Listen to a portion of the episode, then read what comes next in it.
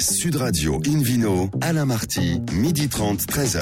Bonjour à toutes et à tous, bienvenue au cœur de notre rendez-vous dominical d'Invino Sud Radio. Nous sommes en public et délocalisés chez le caviste Nicolas à Paris, au 31 Place de la Madeleine. Vous écoutez d'ailleurs Sud Radio à Avignon, par exemple, sur 95.2, exactement Florence, et vous pouvez nous retrouver sur notre page Facebook Invino, aujourd'hui un menu qui prêche, comme d'habitude, la consommation modérée et responsable avec l'excellence du vignoble de Pauillac, le prix parfois délirant de certaines bouteilles de vin, les cépages qui font de la résistance aux versions cinéma, le vino quiz pour gagner les cadeaux. Bref, 100% plaisir en compagnie de Florence Corbalan, Corinne Boulbès, David Cobold et Philippe Orbach. Bonjour à tous les quatre. Bonjour. Alors pour commencer cette émission, Invino Sud Radio retrouve Florence Corbalan, sommelière et chanteuse lyrique, avec un invité qui est très sympa, Fabrice Léger. Qu'est-ce qu'il fait Fabrice? Alors, euh, c'est un Parisien déjà, on en parlait tout à l'heure. Il est un vrai passionné de vin et euh, avec votre DESS technique statistique et informatique de l'Université Paris en poche, vous devenez le cofondateur du cabinet euh, Celsius en 2001.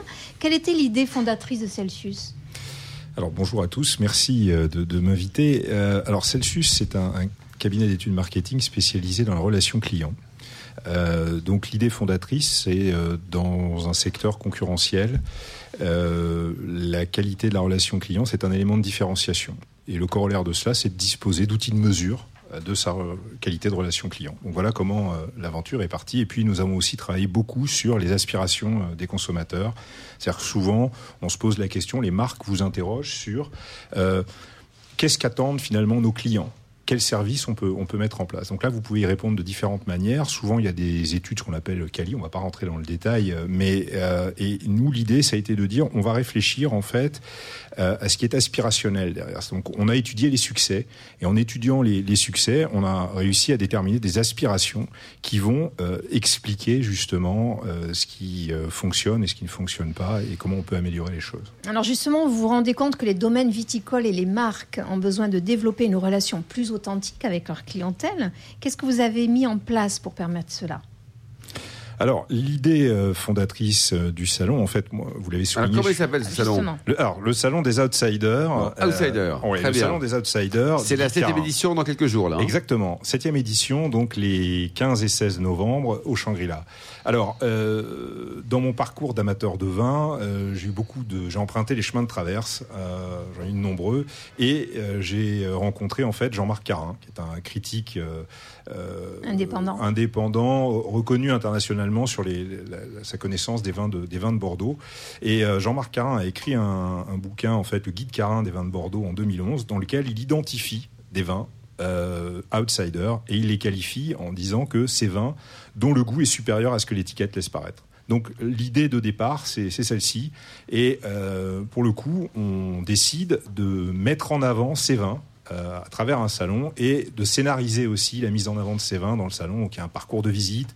L'idée, c'est que finalement les visiteurs, alors soient accueillis dans un environnement euh, le plus convivial possible. On évite les chocs gustatifs. Donc euh, il y a une verrerie, euh, on propose du pain, de l'eau pour se refaire le palais, on sert suffisamment de vin pour que les gens puissent avoir un- une, une bonne idée alors, de, de la qualité de ce vin. On fait attention également à la Combien température. de vignerons au total?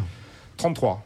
On a Donc c'est une vraie sélection. c'est une vraie sélection. Il y a 33 stands. Et je dirais que l'idée, c'est que finalement, les consommateurs puissent faire jouer leur propre goût.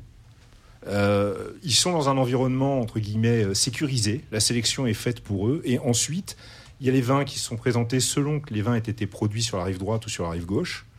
Et euh, ils dégustent. L'idée, le nombre, c'est aussi qu'ils puissent tout goûter. Et ensuite, euh, ils vont pouvoir faire jouer, encore une fois, euh, leur propre goût. Alors qu'est-ce qui va se passer les 15 et 16 novembre? Alors, les 15 et 16 novembre, euh, la grande dégustation donc, commence le, le vendredi euh, à partir de 15h Au Shangri-La jusqu'à 21h, Donc, à absolument. Euh, au Shangri-La, euh, donc dans le salon euh, Bonaparte. Là, vous avez donc 33 euh, vignerons qui seront euh, présents. Euh, J'insiste aussi sur le profil des personnes qui sont présentes, des directeurs techniques. Donc, il y a aussi les échanges. Euh, on goûte, mais on vient échanger et c'est finalement, euh, on prend connaissance de secrets dévoilés. Euh, et ça, ça nous semblait aussi très important dans cette relation euh, de venir goûter les vins et d'aller à la rencontre de ceux qui les font. Les propriétaires sont présents ou c'est uniquement les directeurs techniques ou les deux Alors les deux, euh, quand les propriétaires ont un rôle dans, dans, dans, dans la, production. Exactement. Sûr, bien sûr. exactement. C'est un salon qui s'adresse à qui Aux professionnels ou aux particuliers? Alors il s'adresse à, à, tout le monde, quel que soit finalement le niveau dans lequel on se situe dans son aventure autour du vin. On peut démarrer, on peut être confirmé, euh, professionnel bien évidemment, parce qu'encore une fois, il y, a, une sélection qui est, qui est présente. Euh, ce sont des vins euh, on l'a souligné, enfin, dont le goût est supérieur à ce que l'étiquette laisse paraître. Donc, ce sont des vins qui sont peu connus. Donc, il y, a, aussi, ça développe l'estime de soi quand vous mettez à table ces, vins. et en plus, ils sont délicieux. Tout le monde les a pas forcément. Est-ce qu'on peut les acheter? Bien sûr. mais sur place, c'est un salon de vente, c'est ça? Alors, euh, oui, alors c'est pas forcément une vente immédiate, c'est-à-dire qu'on peut pas les acheter, on repart pas avec sa caisse, de, vin, mais en revanche, euh, bien sûr, l'idée c'est de pouvoir commander et euh, de, pouvoir s'offrir les vins qui sont proposés. et est-ce qu'il y a des bons plans financiers? Est-ce que là, les 33 sont super bons et pas chers? Oui. Oui, tout à fait. Quelques noms peut-être de, domaines coup de cœur là, la liste peut-être Florence des exposants. Alors les, domaines coup de cœur, alors c'est toujours délicat parce que si j'en cite que quelques-uns, euh, les autres euh, vont. Alors euh, simplement sur, sur la rive droite par exemple, on a des crus comme À nos amours du château Lafont Fourca qui est une sélection absolument fabuleuse. C'est un 100% merlot, c'est délicieux. Pas connu, du tout. Pas, pas connu du tout, mais qui gagne à, à, être connu. on a des crus comme le château Brandberger euh, là aussi fait mm. par euh, Monsieur Dalibo, euh, un cru absolument exceptionnel. On a appuyé Séguin, Guy la Fourvielle. Après, on a Château d'Alem. Alors dans les crus de Saint-Émilion, on a en cru classé, il y a Grand Pontet, mais qui est peu connu du, grand public, qui fait des vins encore une fois absolument merveilleux. on a la Fleur de Boire à la Lande. on a également Château Bellevue en face d'Angélus. Euh, qui est euh, là aussi un, vin absolument. Disons qu'il y, a des assez connus et des pas connus. Oui, c'est ça. Ce qui est très bien, oui, C'est un bon mix. Exactement. Euh, vous avez Moulin au Larocque, par exemple, qui est un, vin absolument remarquable et à chaque fois qu'on le fait déguster en, et, les gens quoi. Et, les gens en fait tournent la bouteille pour savoir ce que c'est. Fabrice, pour terminer, 33 exposants. le 33, ça me fait référence à quoi? Euh, à la Gironde Non, non, non. C'était bah, la réponse que j'attendais. Comme... non, je vais vous décevoir. Non, en fait, 33 exposants. On avait, euh, lorsqu'on a fait les plans d'implantation du salon, on ça fait un flop. Mais, pensez-y pour l'année prochaine, parce que 33, bon. Merci en tout cas, Fabrice et Florence. Une vidéo sur radio à présent. Alors, peut-être simplement juste rappeler le. Bon, le prix, comment ça coûte, tiens Alors, euh, la dégustation, 25 euros pour une journée, 30 euros pour les deux jours. Il y a un site internet, Il y a un site, exactement. Le salon des outsiders.com. D'accord, comment c'est écrit euh, Le salon des comme ça se prononce. Merci beaucoup Fabrice, merci, aussi Florence, de Sud Radio. Retrouve Philippe Orbach, propriétaire du restaurant Le Bistrot du Sommelier à Paris, boulevard Haussmann, pour nous parler d'un... Bah, on reste à Bordeaux, hein, dans, une, dans une région star, quoi. Hein, une, euh, Pauillac. Pauillac, exactement. C'est l'une des appellations parmi les plus connues hein, du, Bordelais, située en plein cœur du Médoc, en plein cœur à la fois au sens euh, propre comme au sens figuré, parce qu'on est vraiment dans le, dans le cœur du sujet, dans le cœur du, du Médoc physique puisqu'on est vraiment au centre entre Saint-Estèphe et Saint-Julien, et, presque à mi-distance entre la Bordeaux, la ville de Bordeaux, et l'extrémité euh, nord, j'allais dire, de l'estuaire de, la Gironde. Euh, c'est une appellation très connue parce qu'elle abrite beaucoup de crus classés. Euh, qui ne connaît pas Mouton Rothschild et ses frasques euh, sur les étiquettes, notamment depuis 1924. Euh, Pichon, bien entendu, mais encore Château Latour, Château Lynchbage, voilà, ce sont, ce sont des, grandes stars de cette, de cette appellation, tout comme Lafitte Rothschild, bien entendu, qu'il ne faut surtout pas oublier. Mais ce qui m'interpelle ces dernières années à Pauillac, c'est les, des, châteaux beaucoup moins connus qui font vraiment des jolies choses. Et c'est pour ça que j'ai voulu vous en parler un petit peu. Euh, je vais vous en citer quelques-uns. D'abord, un petit mot sur l'appellation. C'est 1200 hectares. Ils sont assez privilégiés à Pauillac. Franchement, il n'y a pas grand-chose à jeter. C'est comme un peu à Saint-Julien. Ça coûte assez cher l'hectare, certainement, mais c'est un peu justifié par la qualité des vins produits. Ce sont des graves dites garonnaises.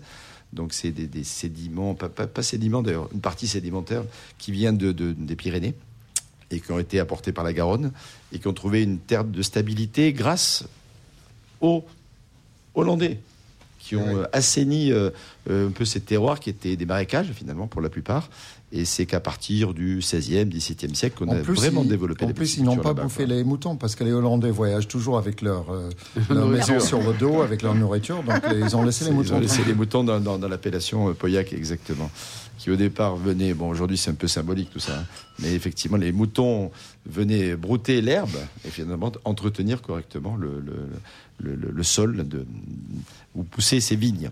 Euh, fertiliser. et, le fertiliser aussi avec des engrais naturels, exactement. C'est fois une tondeuse et un engrais. C'est extrêmement utile, on devrait mettre des moutons dans tous les vignobles.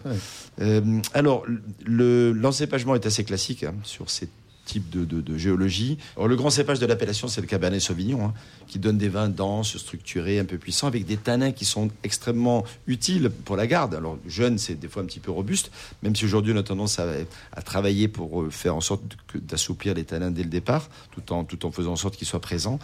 Euh, on voit apparaître un peu plus de merlot qu'avant. C'est un petit peu dommage, surtout avec l'évolution du climat, parce que les cabernets sauvignons qui peuvent manquer de maturité parfois avec ces goûts euh, un peu végétaux, c'est quelque chose qui n'est pas très tendance. Euh, mais ceux qui en ont gardé, euh, je trouve, aujourd'hui sont récompensés parce que l'évolution, justement, permet d'avoir des, cabernets mûrs tout en gardant une certaine fraîcheur, ce qui est très important. On peut avoir bien sûr de la carménère, du malbec, du petit verre d'eau, etc.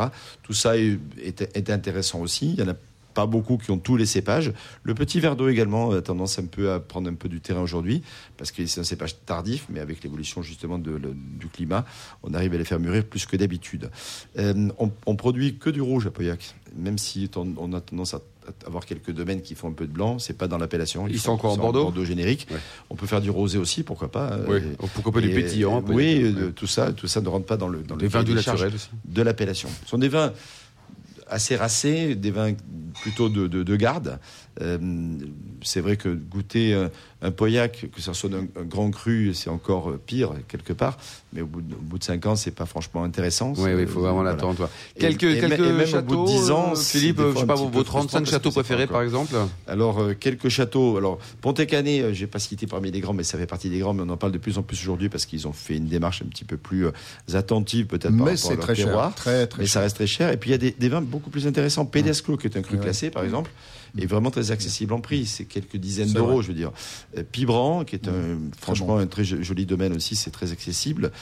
Un, de mes coups de cœur récents, c'est Dompierre. Ah, je partage. Euh, avec Michel Haroldi, qui faisait des vins magnifiques déjà à Fronsac à l'époque. Donc il faut y aller, qui, qui, produit effectivement un Pauillac juste remarquable. Merci beaucoup, Philippe Orbach. Merci à tous. On se retrouve dans un instant au Parava du caviste Nicolas Paris, place de la Madeleine, avec le Vino Quiz. Sud Radio Invino, Alain Marty, midi 30, 13h. Retour à la cave, Nicolas, place de la Madeleine, pour cette émission en public et délocalisée avec euh, Florence Corbalan et le Vino Quiz. Oui, Alain, je vous rappelle le principe. Chaque semaine, nous vous posons une question sur le vin et le vainqueur gagne un très beau cadeau, à savoir le prochain numéro du magazine Planète Vin et Spiritueux. Voici la question de ce week-end. De quelle province vient le domaine Chiroulette? Réponse A de Gascogne, réponse B de Bretagne, réponse C de Rome antique.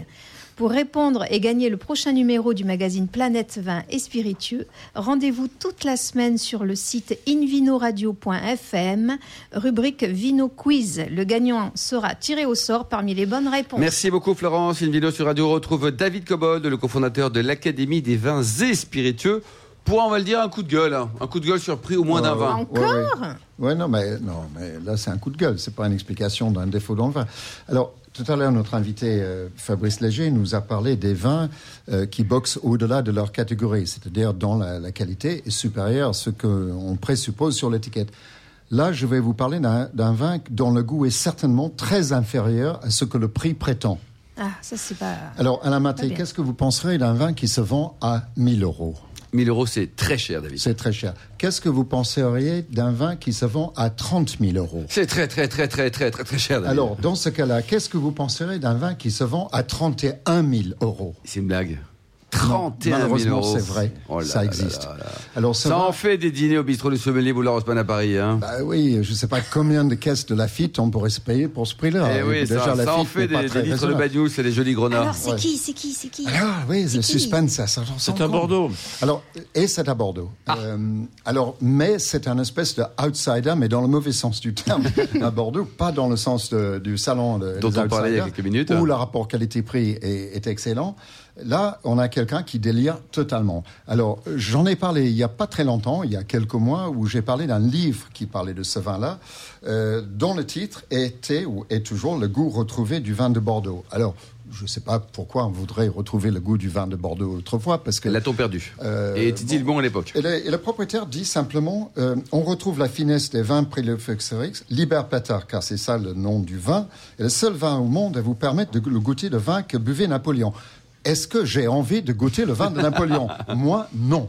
Euh, on Ah, l'a vous foutu- êtes anglais on l'a foutu sur une île et de toute façon, il buvait du, du, du, du, du vin de Constance. Donc c'était un vin sucré. Et apparaît-il, il, il aimait le chambertin, mais beaucoup dilué dans de l'eau. Donc euh, en aucun cas, ça, ça Vous n'auriez pas un truc contre Napoléon, vous, par hasard? Bah, écou- écoutez, Alain, j'ai eu un, un ancêtre qui était assez sérieusement blessé à la bataille de Waterloo, mais bon, on a gagné le match, donc ça, ça, ça finit bien. Non, non, soyons sérieux. Euh, ce type, il s'appelle Loïc Pasquet. Euh, quand ce livre ser- est sorti au printemps dernier, euh, son vin se vendait 6 550 euros la bouteille Déjà. euh, sur le marché. Mais il disait, verbatim, il ambitionnait de dépasser le prix de la Romanée Cantée. Donc son dernier millésime, il l'a sorti, il a fait, au moins lui, il a fait ce qu'il a dit qu'il allait faire. Euh, il l'a sorti à 31 000 euros le flacon. Ça, ça- ça concerne de mémoire euh, 500 flacons. 500 bouteilles, peu importe, C'est complètement cuvée dingue. particulière, etc. Et après, il y a, Oui, non, mais il y a un côté mais- surenchère un peu artificiel. Non, mais dans- il y a dans que de la- Mais à part lui, qui en a Faire, acheté euh, pour faire- Je ne sais pas qui achète, en, en tout cas des gens qui ont plus de pognon que de bon sens, ça c'est évident. Ouais, Est-ce qu'ils achètent? C'est vraiment la, vraie question, c'est ça, quoi. Alors, est-ce qu'il est vendu? Euh, Ça, j'en sais rien. Ça, il faut demander aux revendeurs si vraiment il est vendu ou si c'est simplement un, un coup de com. Parce que là, ça sent euh, l'enterloupe à, à, à 100 000 lieues. Alors, ce, ce vin, alors, de quoi y a-t-il fait? Il est fait de- à 98% de cabernet. Parce qu'il a beaucoup communiqué sur le fait qu'il a planté des cépages anciens, mais il n'y a que 2% des cépages Ah oui, anciens. ça n'est pas oubliés. beaucoup. Alors ça, il a une raison logique et il explique. Euh, ces cépages anciens, ils sont de plantation récente, donc ils rentreront pas dans le vin. Après, on ne sait pas, donc on ne peut pas prétendre qu'un vin à 98% de Cabernet Sauvignon, c'est le goût du vin de Bordeaux autrefois. Parce que le, j'ai regardé les annales de Château-Latour, par exemple à Pauillac, dont a parlé brillamment Philippe tout à l'heure. Euh, au milieu du 19e siècle, Château-Latour avait une dominante de Malbec. Bon, voilà, c'était. Euh, Voilà, donc il n'y a pas de Malbec dans son vin, donc on pourrait dire qu'il y avait une clé euh, vers le passé avec le Malbec, mais il n'a pas mis du Malbec. Je ne sais pas ce qu'il fait. Alors, il dit qu'il laboure avec des ânes du Portugal. Bon, C'est ça qui coûte cher en fait. Oui, oui, ça, ça doit coûter une blinde, ces trucs-là. euh, c'est- Je sais pas Ils ont fait le chemin de Compostelle, Catalan, on il est beaucoup Alors, cher. il doit les amener de- sur le chemin de Compostelle en marche inverse, donc c'est un sens interdit, interdit normalement. Bon, ok, donc aucun intérêt. Non, non, c'est du pipeau intérêt, total. ni ce monsieur, ni le vin. Monsieur Loïc Pasquet, je Ouais. crois qu'il il prend les gens pour des, des crétins. Très bien, bah, qui se garde ses bouteilles? Merci David Cobol. Ligne de Sud Radio retrouve euh, Corinne Boulbès, euh, co-rédactrice en chef de la revue des œnologues et responsable de ce fameux festival international de, de films sur le, la vigne et le vin, Euno Vidéo. Alors aujourd'hui, vous nous parlez d'un d'un film que vous avez adoré. Oui, je me suis dit pour cette première euh, chronique vin et cinéma, j'ai pas résisté à l'envie de vous faire découvrir un long métrage tout à fait étonnant, mené tambour battant comme une véritable enquête. Alors c'est un film qui part à la recherche de la vérité. Le Grande titre du grande film question. Oh, ça va venir. Ah, d'accord. Attendez, le suspense. Oui, le oui, c'est suspense. ça quand on est trop Ah bah rapide, oui, hein, voilà, oui, c'est oui. ça. Alors, on part sur les, hum, le, le réalisateur Stéphane Bellé. Il nous emmène sur les traces de ce que lui appelle une véritable tentative d'assassinat. Mais qui sont donc les victimes de ce polar viticole passionnant? Eh bien, ce sont les cépages. Et l'arme du crime n'est autre que la réglementation française. Donc, euh, au cours du film, on apprend en effet qu'en 1934, une poignée de cépages a été déclassée et purement et simplement mis au banc, et les vins qui en sont issus interdits, accusés de tous les maux, rendus coupables d'avoir mauvais goût et même incriminés de rendre fou. Alors voilà, Vitis Prohibita, le retour des cépages résistants, est le titre évocateur de ce documentaire. Il a été projeté en avant-première au 26e Festival de nos vidéos Qui s'est déroulé où déjà, Corinne, nous le s'était déroulé à l'invitation du MUSEM et de la ville de Marseille. Euh, il a remporté haut la main à l'unanimité du grand jury le prix du meilleur long métrage et il sort en salle là dans quelques jours, euh, mercredi, le 6 novembre. Alors vous me direz Je pourquoi vais courir aller voir ça. Ouais, c'est super. Donc, mais pourquoi donc ces cépages ont-ils été interdits? De quels mots on accuse ces six cépages dont les noms sont tout droit sortis d'une autre époque? L'Isabelle, le Jacquet, le Noah, l'Othello.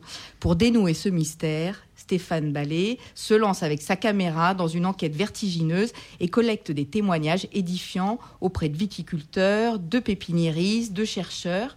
Et au fur et à mesure des témoignages, tour à tour, émouvant, détonnant, cocasse, toute la complexité du sujet s'éclaire, parce que c'est très complexe, vous allez voir.